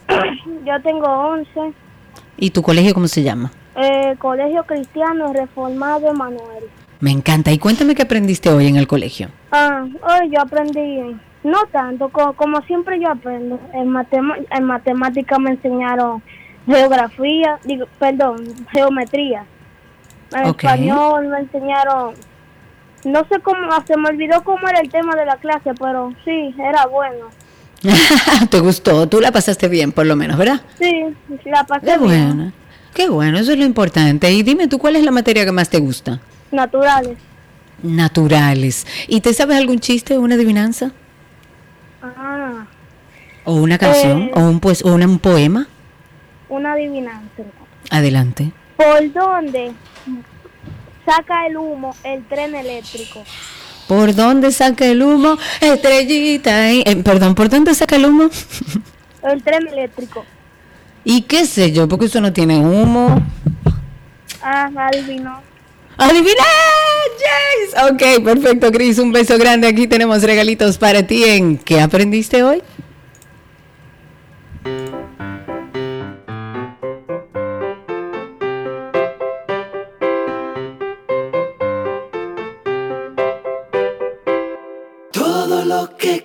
Quieres está en 12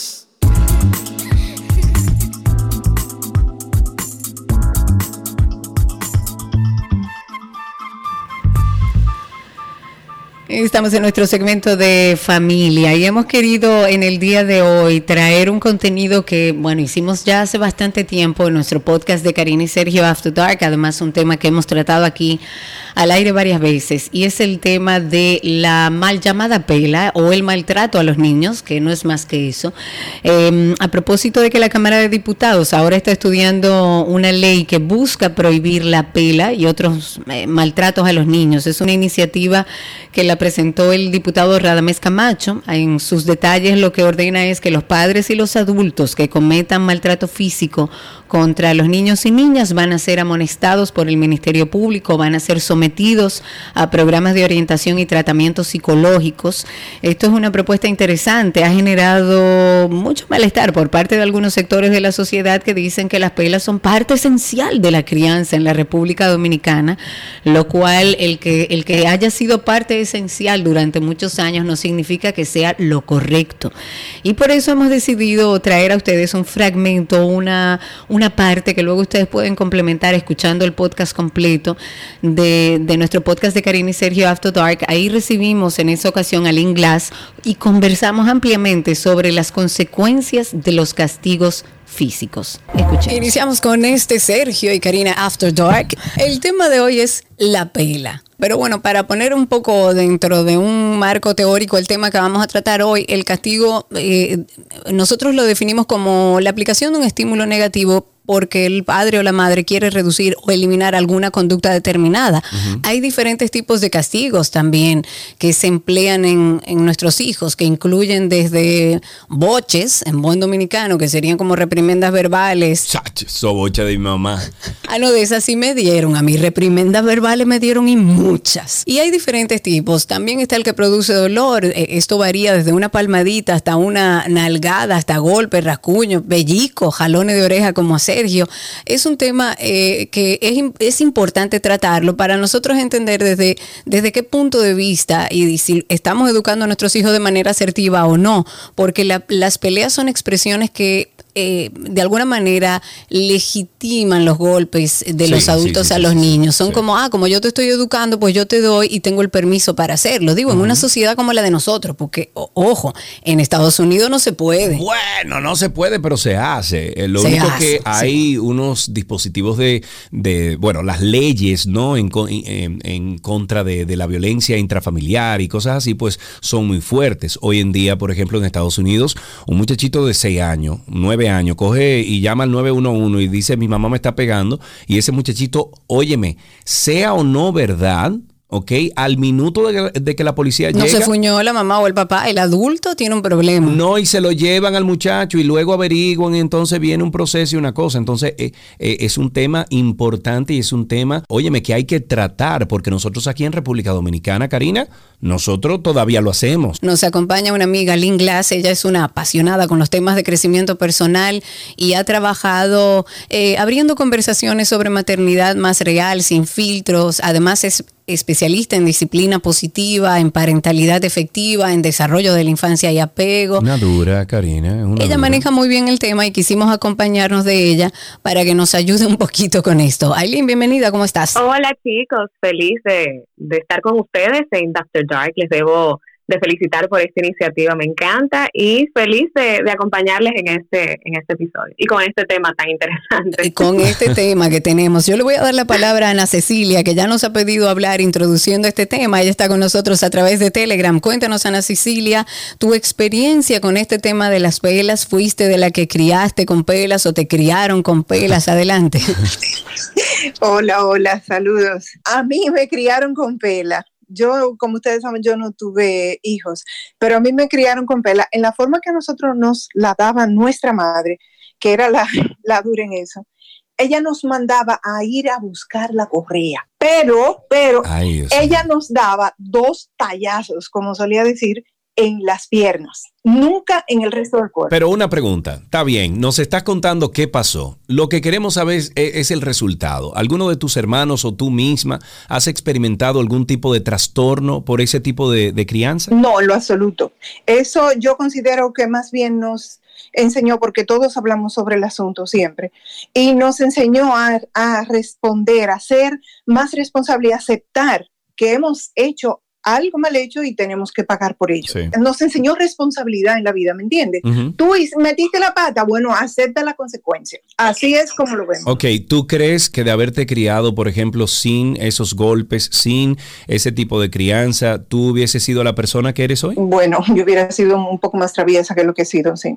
un poco más traviesa, dice ella, un poco más traviesa. Aquí tenemos otra, eh, otra persona que quiere hablar con nosotros. Tenemos a nuestro amigo Oscarelo, que andaba perdido y ha aparecido ahora. Oscarelo, estamos tratando el tema de, de las pelas. Eh, ¿Cuál ha sido tu experiencia y qué edad tú tienes, Oscarelo, para que la gente sepa? Yo tengo 41 años ya, yo nací en el 80.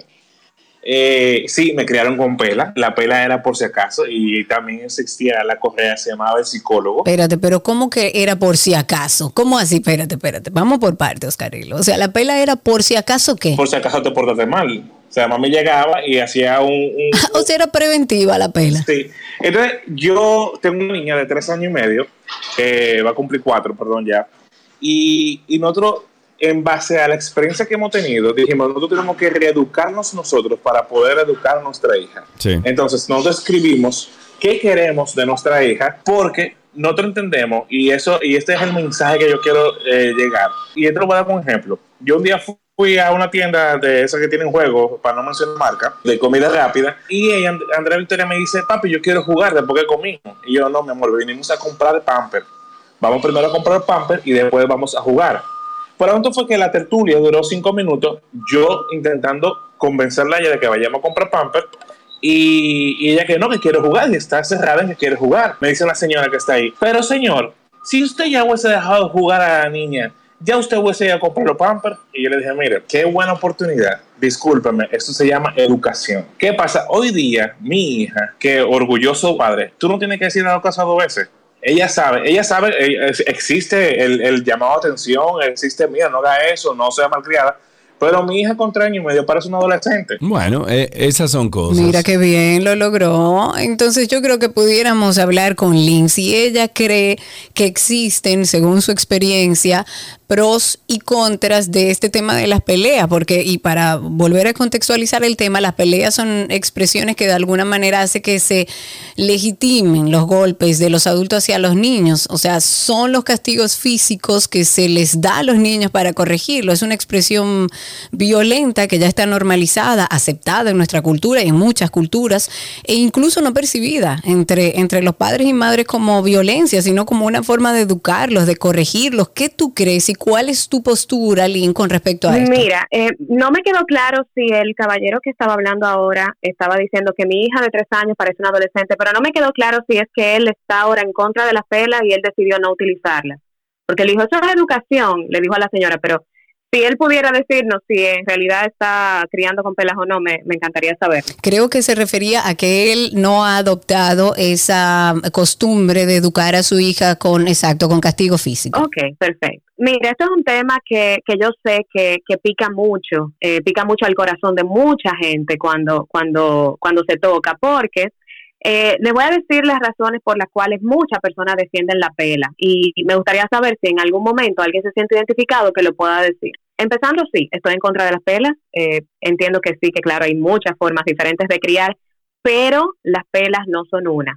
La pela no, no es algo que realmente vaya a hacer que tu hijo sea responsable o que sea una persona de bien. Eso, eso no es real.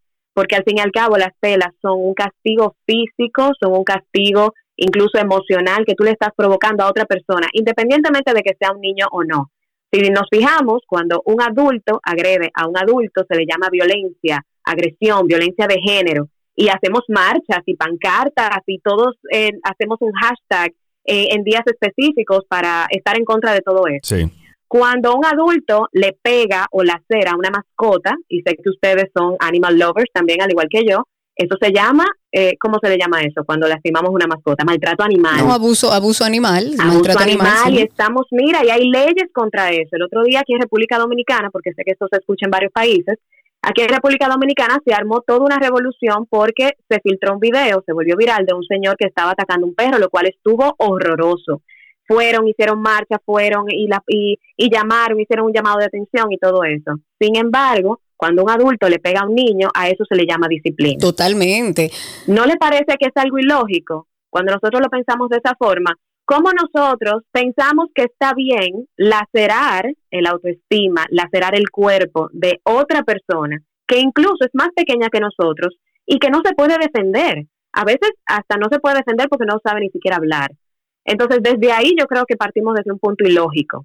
Pero, ¿qué pasa con las pelas en Latinoamérica? Ahorita ustedes estaban hablando del, del marco eh, mundial, de por qué en algunos países sí, en algunos países no.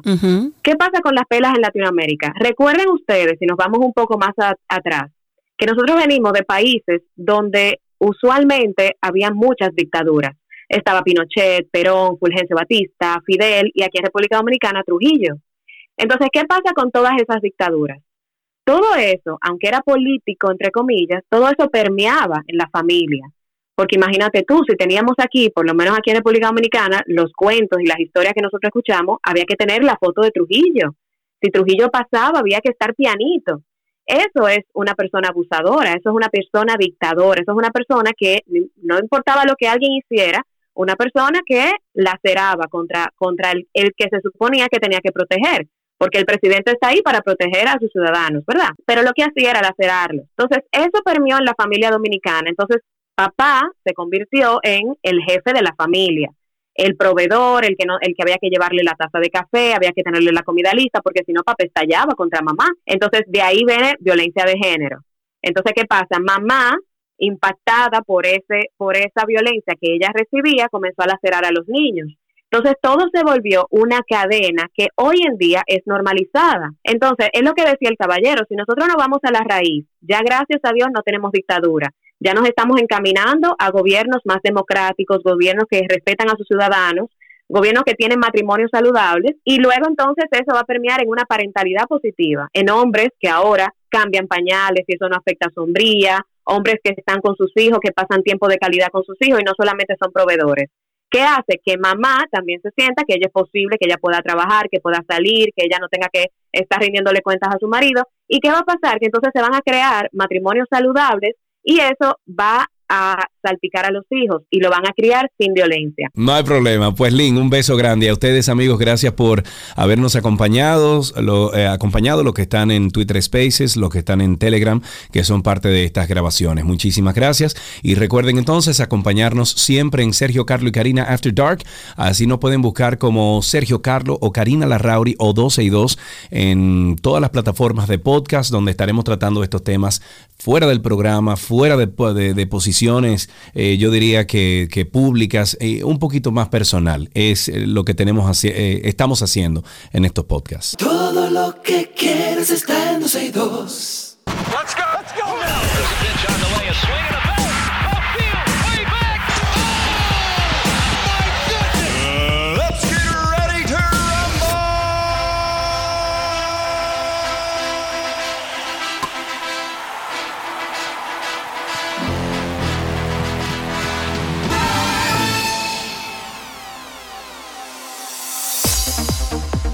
Vámonos de inmediato entonces con algunas informaciones del mundo deportivo y arrancamos con béisbol.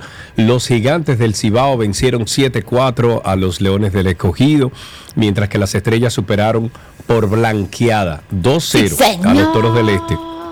Ese estuviste tú ahí. En su casa, claro. Sí. Por otro lado, con una victoria 9-6, los Tigres del Licey, las Águilas Ibaeñas, completaron una barrida de sus archirrivales para alzar el trofeo en la inaugural serie Titanes del Caribe en el City Field de Queens. Al evento asistieron más de 90 mil personas que llegaron masivamente desde varios estados de los Estados Unidos. El lunes los equipos están libres. Perfecto, si nos vamos a básquetbol, el entrenador de Memphis, Taylor Jenkins, fue multado con 25 mil dólares por la NBA dos días después de que criticó públicamente el arbitraje tras la derrota de su equipo ante Utah. Este entrenador dijo que fue uno de los juegos con peor arbitraje que había visto e insultó a aquellos que lo grababan mientras lanzaba reproches y cuestionamientos. Grábame si quieres, dijo al momento de lanzar insultos y palabras ofensivas. En fútbol, el argentino Lionel Messi, delantero del Inter Miami, volvió a sumar un nuevo trofeo. Esta vez el astro argentino Che fue nombrado como el jugador más valioso del Inter Miami CF para la temporada 2023. No, true. Según anunció el club en un comunicado, Messi se incorporó al equipo del sur de la Florida en el verano y desde entonces marcó un total de 11 goles y repartió 8 asistencias en 14 partidos en todas las competencias. Además, la Pulga también fue, bueno, parte importante en los últimos logros del Inter Miami, entre ellos el primer título de la League Cup o Leagues Cup 2023 y a que llegará ya entonces a la final del US Open Cup que no pudo disputar debido a molestias físicas. En tenis, el italiano Yannick Sinner, número 4 del mundo, superó al griego Stefano Tsitsipas en dos sets por un doble 6-4 en el primer partido de las finales de la ATP, un torneo que cierra la temporada en Turín con los ocho mejores tenistas del circuito. El italiano comenzó de la mejor manera posible el torneo que ya pone broche de oro a esta temporada, en la que rubricó 57 victorias y 14 derrotas, levantando cuatro títulos, incluido su primer triunfo en el Masters 1000 en Toronto. Me voy con Fórmula 1. Ferrari ha presentado una decoración especial para el Gran Premio de Las Vegas con el tradicional rojo en los autos SF23 con un toque de blanco. Los monos y cascos de carrera de Charles Leclerc y Carlos Sainz también recibieron el mismo tratamiento para celebrar el aspecto de Ferrari de los 70 años con el tan esperado regreso de la Fórmula 1 a Las Vegas, acercándose rápidamente el diseño del equipo italiano.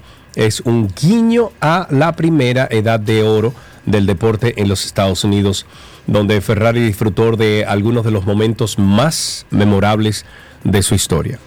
De esta forma finalizamos nuestras informaciones deportivas, no sin antes recordarles nuestro podcast. Recuerden que todos los viernes eh, estrenamos un nuevo episodio, todos los viernes en la noche. Pueden pasar por ahí, tienen nuevo contenido en Karina y Sergio After Dark. Queremos hablar de algo que a veces incluso no nos damos cuenta y vamos entrándonos como en una burbuja de codependencia emocional. que la codependencia es una dependencia, es una adicción a las personas. Se encontró en una relación donde se volvió dependiente de la otra persona, pero nunca vio eso en su crianza. Me da la curiosidad, Isabela, de saber si esta conducta de codependencia se puede adoptar. Y es un intento de que a través de las personas tú satisfagas tus necesidades. Los codependientes tienen mucha dificultad para experimentar la realidad con moderación. ¿Qué quiere decir? La vida emocional de un codependiente es intensa, es un tsunami emocional. Ojalá que este episodio sea el comienzo para que mejores las relaciones en las que te engañas pensando que necesitas a esa persona en tu vida para respirar y ser feliz. Eso no es así.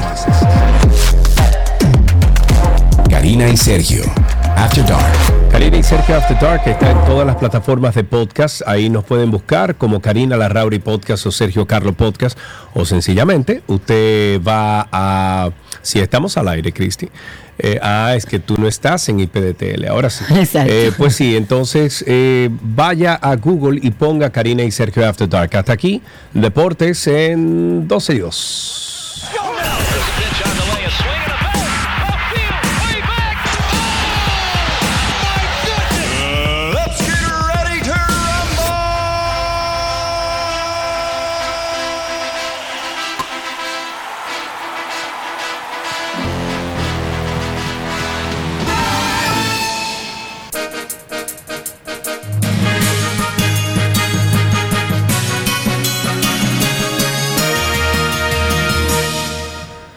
Algunas informaciones antes de finalizar. El Ayuntamiento de Santiago se propone contratar servicios para la recogida de basura por un monto de 1.683 millones 654 mil pesos, según se hace constar en un desglose de la oferta. Va a tener una duración de 48 meses. Eh, la requisición del procedimiento fue formulada el pasado 12 de octubre a través de la Dirección Administrativa porque hicieron o elaboraron un informe pericial en septiembre que dice que existen carencias en la recogida de basura. Circula en redes sociales un video en el que un ciudadano denuncia que a pesar de la crecida del río Fula del pasado martes, que cobró cinco vidas, cientos de personas se dieron cita en el balneario durante el fin de semana. Qué barbaridad. El presidente de la República realizó el primer palazo para la construcción del Parque Público Plaza Zona Colonial en la ciudad colonial. Eh, el parqueo será construido en la avenida Mella, esquina Calle Meriño, en el sector Santa Bárbara. Este lunes vence ya la prórroga dada por la Junta Central Electoral para el depósito de las solicitudes de fusiones, alianzas, coaliciones para las elecciones municipales del 18 de febrero del 2024. Y el proyecto de ley del diputado Pedro Botello, donde pide a la Cámara de Diputados que se incorpore el Distrito Municipal de Valladolid a la provincia de La Romana, provocó el rechazo de los congresistas y ediles de la provincia de la Altagracia, quienes este lunes buscan declararlo persona no grata. Qué barbaridad. ¡Ay, Dios!